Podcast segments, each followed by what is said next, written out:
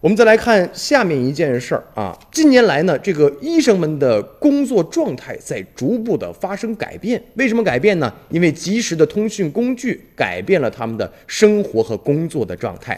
越来越多的医患交流呢，不局限于在医院之内呢，而是在这个微信的 QQ 社交软件上，已经成为了医患沟通的一个正常的一个常态。医生、患者互相加微信、加 QQ 社交软件儿。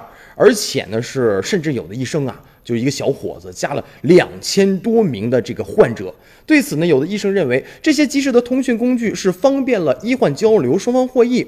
但有的医生却坦言了，它占据了我们不少的私人空间，而且通过这个互联网谈疾病是有风险的。但很多数医生都表示，这样接地气儿、便捷。呃，确实增进了这个医患的交流的一个呃效率。那么不少医生呢，也是跟患者成为了好朋友。你就比如说刚才我们说这个小伙子叫刘洋，是一个八五后，他的微信好友有多少人？两千九百二十四名。那么大概两千人啊，都是他的患者。那怎么招募来的呢？